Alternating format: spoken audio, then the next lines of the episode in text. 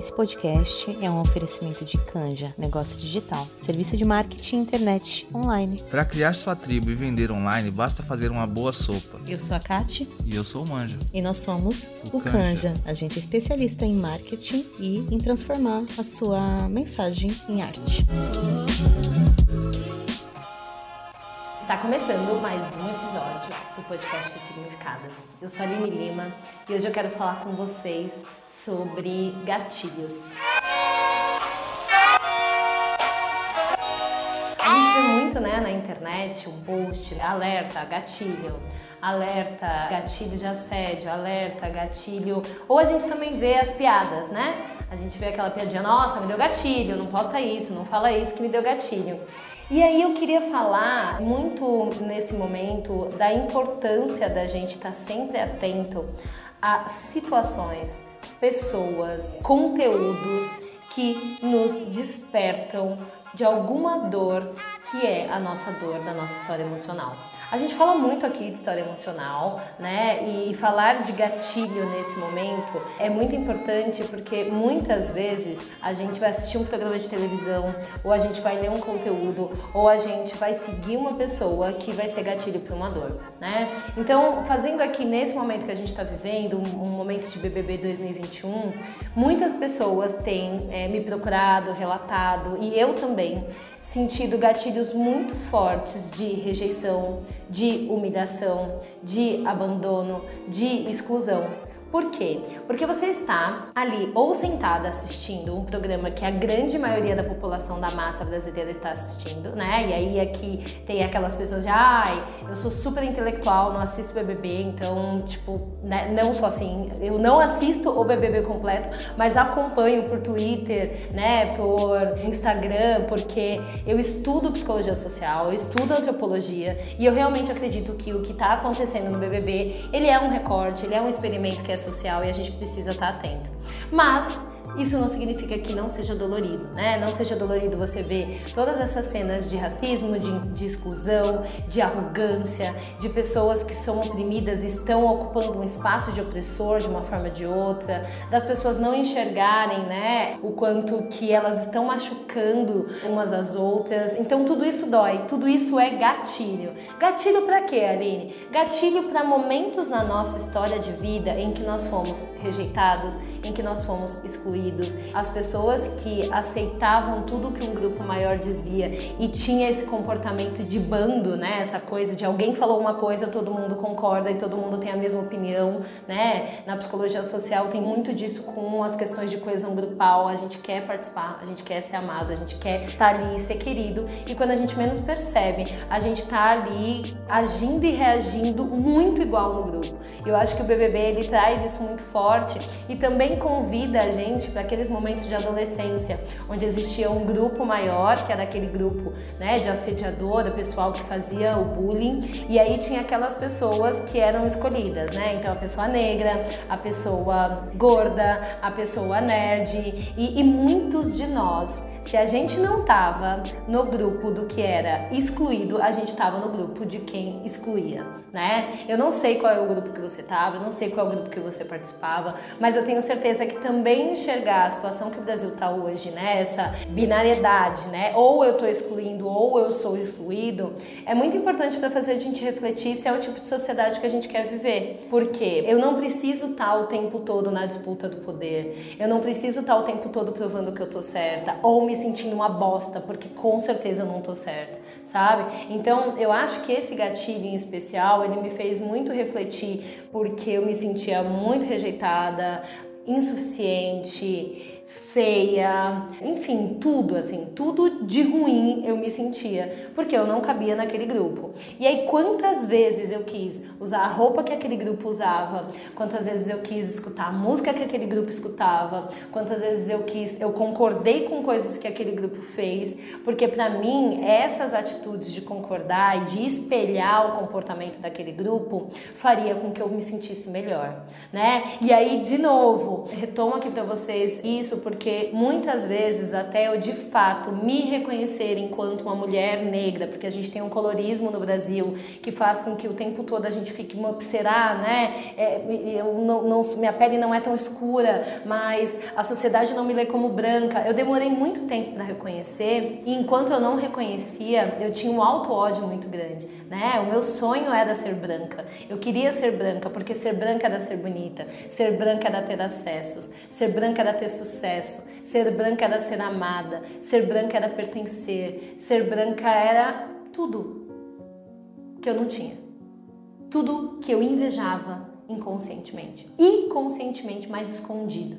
E eu não tenho vergonha de falar isso hoje, porque na verdade eu sou um plano super certo da sociedade. Né? As pessoas negras se odiando, admirando a branquitude e achando que aquilo é a única coisa que é bacana e que é bonito. Então, quando eu olho para certas situações que a gente está vivendo hoje, principalmente no Instagram, nesses programas, é, enfim, nessa grande mídia né, de massa que alcança as pessoas mesmo, eu fico muito preocupada com o quanto aquilo que eu vivia ainda enquanto criança, aquela situação que eu vivia, sei lá, 20 anos, 25 anos atrás, se repete diariamente, a cada minuto, em uma timeline, em um feed de notícia, e está sendo gatilho para uma mulher ou um homem, não sei. Às vezes eu falo, cara, eu acho que eu vou sair, sabe, da internet, acho que eu preciso me distanciar disso, porque isso está me machucando, porque isso me deixa ansiosa, porque isso me deixa achando que eu nunca vou ser boa, que eu preciso cada vez mais ser melhor, ser foda, porque quem tem os seguidores e consegue ganhar dinheiro na internet é a pessoa branca, é a pessoa padrão. Mas aí eu fico pensando, caramba, tipo, beleza, eu vou sair disso tudo e eu vou deixar de ocupar os espaços, né? Por que, que eu vou deixar de ocupar esses espaços? Né? Porque eu tô cansada, né? Porque eu tô com medo, porque eu tô triste. Então eu fico, gente, nessas dúvidas assim o tempo todo. E eu tô falando isso para vocês porque é isso que os gatilhos fazem com a gente, né? Eles fazem a gente sentir aquela dor que é uma dor tão antiga, que é uma dor tão dolorosa, porque à medida em que a gente vai vivendo por momentos ruins, aqueles momentos parece que aquele machucado vai se juntando. Quando vem uma situação de assédio, quando vem uma situação de racismo, de bullying, tem uma dor que ela é uma dor que ela vem de lá de dentro com uma força, uma avalanche que te faz sofrer de uma forma e se soma às dores sociais, se soma às dores de outras mulheres que viveram isso, se soma às dores de outras mulheres, pessoas negras que viveram tudo isso. Eu sinto que cada vez mais a nossa saúde mental está extremamente abalada. Por quê? Porque, mais uma vez eu falo, né? Hoje eu tô tipo super mais uma vez. Às vezes eu sinto que pode ser que fique cansativo, tipo, poxa, Aline, mas você já falou sobre isso. Sim, eu já falei sobre isso. Mas a gente precisa repetir quantas vezes forem necessárias. Se a gente não olhar para a nossa história emocional, se a gente não olhar para a nossa estrutura, para tudo que a gente aprendeu, para a relação que a gente teve com a nossa família e como que a sociedade, da forma como ela é, moldou quem nós somos hoje, a gente vai repetir padrões ou de opressão ou a gente vai repetir padrão de ser oprimido. Eu vi uma matéria essa semana que falava que a Carol Conká estava contando que a mãe dela meio que deixava ela de castigo, não fala comigo, dava um gelo nela do tipo de não falar com ela para ela aprender a respeitar e a certas coisas. E hoje, de uma forma ou de outra, quando a gente vê ela no comportamento que ela está apresentando no Big Brother, ela tem esse lugar de fazer com que as pessoas sejam excluídas, com que elas sejam afastadas do grupo com que elas não pertençam, com que elas fiquem distante, para poder aprender. Ó, você errou, né? Então a forma dela de punição no cancelamento que ela tem, você errou, você vai ser excluído, você vai ficar quieto, você não fala comigo. E é muito doido se você parar para analisar esse simples discurso que ela trouxe. Eu não tô aqui com o intuito de fazer análise terapêutica de não, eu tô pegando um pequeno discurso e trazendo muito para nossa realidade. É que se você parar para pensar, ela tá repetindo aquilo que ela aprendeu e que fizeram com ela né? Dentro da história emocional dela, ela precisou aprender a ser uma pessoa que exclui o outro, que tá sempre na defensiva. Antes de eu ser rejeitada, antes de alguém mexer comigo, eu vou fazer isso com essa pessoa, né? E aí, quando a gente olha tudo isso, a gente percebe que se a gente não faz reflexão consciente de todos os processos emocionais que a gente passou e tudo que a gente vem vivendo até agora, a gente corre o risco de estar tá repetindo isso em loop loop e em padrão. E agora eu te pergunto, né? É, quais são os padrões que você está repetindo na sua vida? Né? Em que momento em que você teve que aprender a se defender, talvez como a Carol, ou a ficar quieta e abaixar a cabeça e concordar com o que todo mundo fala, como a Juliette está fazendo, né, do Big Brother. Se você não sabe dos nomes do que eu estou falando, dá uma pesquisadinha, não precisa assistir não, mas só para você ver um pouco de perfil de comportamento. A gente tem que buscar esse equilíbrio. É claro que a gente não tem que estar tá o tempo todo discutindo e querendo impor a nossa verdade, como também a gente não tem que estar tá o tempo todo abaixando a nossa cabeça para pertencer e fingindo que a gente não tem opinião com medo de ser excluído, né? Como que a gente encontra o caminho do meio? Como que a gente quando chega num grupo e percebe que esse grupo está machucando, oprimindo, excluindo outra pessoa, a gente consegue colocar a nossa opinião, mostrar o nosso ponto de vista, ser firme e não repetir com aquela pessoa o que já fizeram com a gente. Né? Como que a gente consegue, ao perceber que a gente está sendo excluído, humilhado, em qualquer lugar, num relacionamento, no trabalho, num grupo de amigos, se afastar daquilo e não ficar mendigando atenção, amor e reconhecimento? Como que a gente faz isso? Né? A gente só vai conseguir fazer isso se a gente olhar para tudo aquilo que a gente aprendeu e entender o que não serve mais para a gente enquanto estratégia de vida. Tem muita coisa que a gente aprendeu, por exemplo, a Carol aprendeu que é cala a boca, fica quieta, você vai ficar excluída aí porque você tá de castigo. Ela aprendeu que era assim as relações. E se ela não fizer um exame, uma reflexão, uma busca para falar, cara, foi assim que eu aprendi, foi assim que eu fui criada, né? Ninguém dá o que não, não recebeu, o que não teve. Mas não faz mais sentido para mim viver a vida assim. Não faz mais sentido repetir esse padrão. Eu preciso buscar mudar de forma consciente. E aí, é, muitas pessoas falam para mim: Poxa, Aline, eu tava super mudando, mas eu fui lá, escorreguei e que bosta. Gente, um processo de mudança, um processo de reflexão, um processo de tomada de consciência, um processo de desconstrução, ele não acontece do dia para noite. Ele não acontece de um episódio para o outro do Big Brother. Imagina, eu, 35 anos, vivendo um padrão de pensamento, de crença, de questões, de dores e de traumas, me defendendo de uma forma que eu machuco os outros. Você acha que eu tomo consciência aqui com vocês, saio daqui e já mudei e sou a pessoa mais fada sensata? Não. É um processo onde a gente vai ter que parar de errar inconsciente. A gente precisa barrar o automático de todos os comportamentos que a gente faz, barrar esse efeito manada que a gente tem de seguir de acordo com o que todo mundo faz. E é para isso que é preciso esse processo de questionamento crítico, o senso crítico, de perguntar: peraí, Tá todo mundo metendo pau no fulano, mas eu, Aline, o que, que eu tenho contra o fulano? Peraí, tá todo mundo excluindo ciclana, mas eu, Aline, ela fez alguma coisa para mim? Ou eu tô fazendo tudo isso só para não ir contra pro grupo? Só para não ter um comportamento diferente do que esperam de mim? E aí, gente, tudo isso, esses questionamentos, eles podem ser usados em vários aspectos. Né? Eles podem ser usados no campo do relacionamento.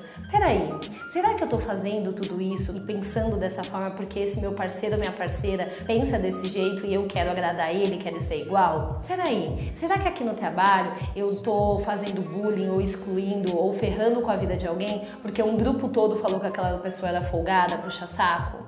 Mas eu não parei para pensar e questionar e eu nunca nem refleti para saber qual é a opinião que eu tenho dessa pessoa?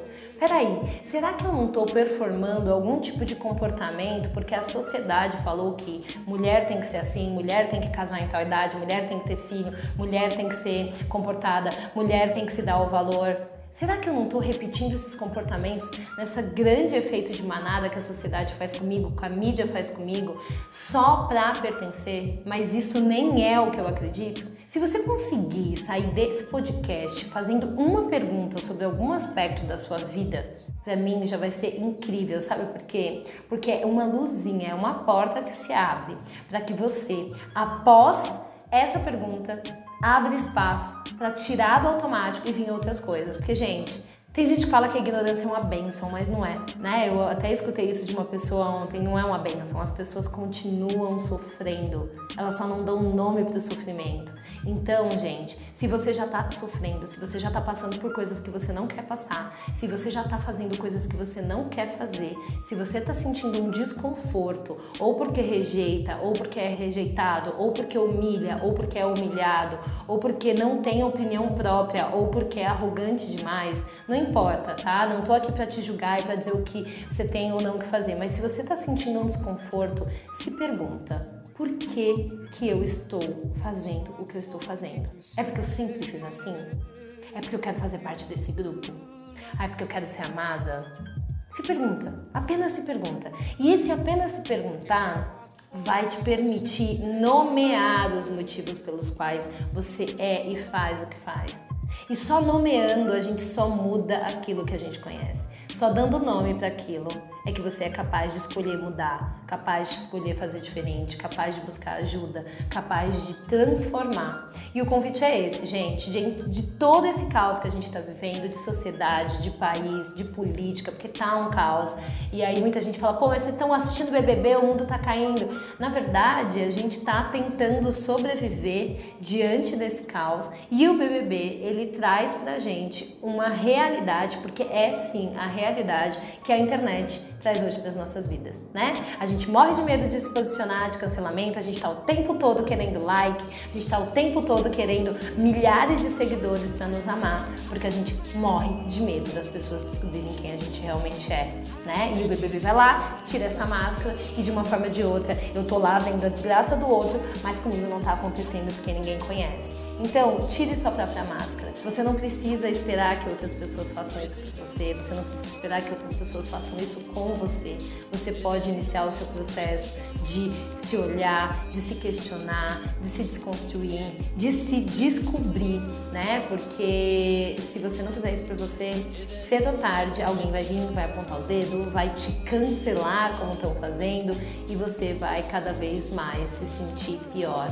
Não é isso que a gente quer, né? A gente quer se conhecer, a gente quer abraçar nossa luz, nossa sombra, a gente quer poder ser um pouquinho melhor a cada dia, né? Acho que não existe perfeição, né? nem acho, é não existe perfeição. O que existe é uma intenção de mudar, de se questionar, de ser crítico, mas também de ter empatia, autoempatia, autocompaixão, tá bom? Esse é o meu convite. Obrigado por você ter ficado até aqui e a gente se vê na próxima semana. I'm sad and so alone.